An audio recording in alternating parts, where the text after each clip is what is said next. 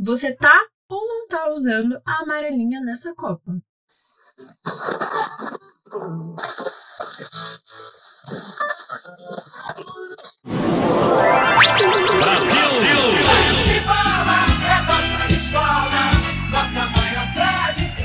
E aí, tudo bem? Aqui quem fala é a Paula Santana. Seja muito bem-vindo, bem-vinda e bem-vinde ao Nós na Copa o Zapcast da Periferia em Movimento, que vai trazer dados, resumos, depoimentos e a perspectiva da quebrada sobre a Copa do Mundo de futebol masculino para você. Este é o terceiro de seis episódios rumo ao Hexa. E aí, bora nessa? De olho no mata-mata, a terceira e última rodada da fase de grupos está rolando. Hoje teremos os jogos dos grupos E e F.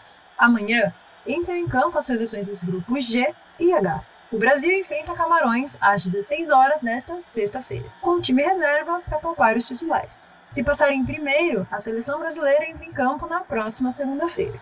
E alguns jogos das oitavas de final já estão definidos. No sábado, a Holanda enfrenta os Estados Unidos ao meio-dia. Às 16 horas, o duelo é entre Argentina e Austrália. No domingão, teremos França e Polônia ao meio-dia.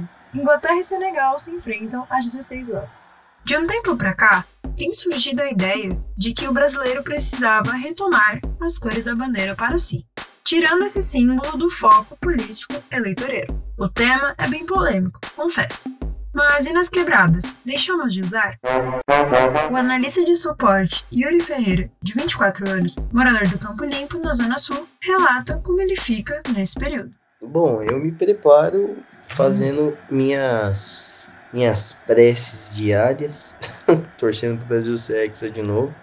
E eu sempre assisto com a mesma camisa da Copa. Sempre tive muito disso. Para a multiartista criativa Fernanda Souza, de 27 anos, muitas pessoas seguirão usando, independente do cenário que vivemos nos últimos anos. Eu acho que assim tem dois panoramas, tá ligado? Muitas pessoas continuaram usando não só a camisa do Brasil, como também outras. Aqui, principalmente no funk, a gente tem os kit relíquia, tipo da Planet Girl, da Ed Hard, Puma, até mesmo da Nike que são é, da Copa, e aí tem vários países, e aí do Brasil a galera sempre usou muito. Eu não sei o quanto isso foi tão despolitizado assim no nosso meio, porque a galera sempre usou, e no meu trampo eu tenho inúmeras fotos das pessoas usando as coisas do Brasil. Eu acho que isso tem a ver porque, mano, nós continua sendo nós usando, tá ligado? A pesquisadora dos futebols e mestra em História Aira Bonfim traz uma visão sobre o Brasil de 2022 e o uso da camisa, um ícone para o brasileiro. É, acho que todo símbolo nacional é um objeto em disputa. Né? A todo momento a gente está tentando entender o que é ser brasileiro, né? o que é e o que não é. E obviamente que a gente tem né, um momento político onde a camisa, não só da seleção, mas também da entidade que organiza essa seleção, como a CBF, né, passaram a ter uma relação direta com é, uma extrema direita, uma forma de pensar, né, o que é ser brasileiro no Brasil de 2022. Assim como essa camisa de alguma forma foi tomada, ela pode ser tomada de volta, ela pode ser ressignificada, transformada. Então, nada desses, dessa, desses lugares simbólicos são fixos.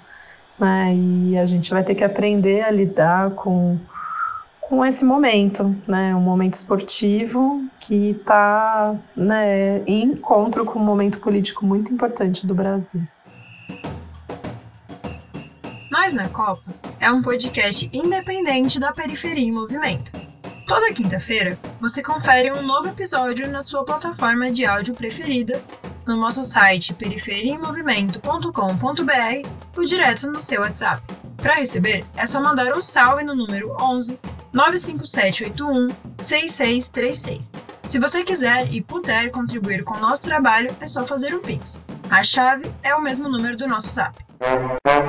Eu sou Paula Santana e fiz a reportagem, roteiro e apresentação deste episódio. O Thiago Borges fez a revisão e o Paulo Cruz editou o áudio. As artes são do Rafael Cristiano e a distribuição de Vênus Capel. Não se esqueça de encaminhar este áudio e curtir, comentar e compartilhar nas redes sociais.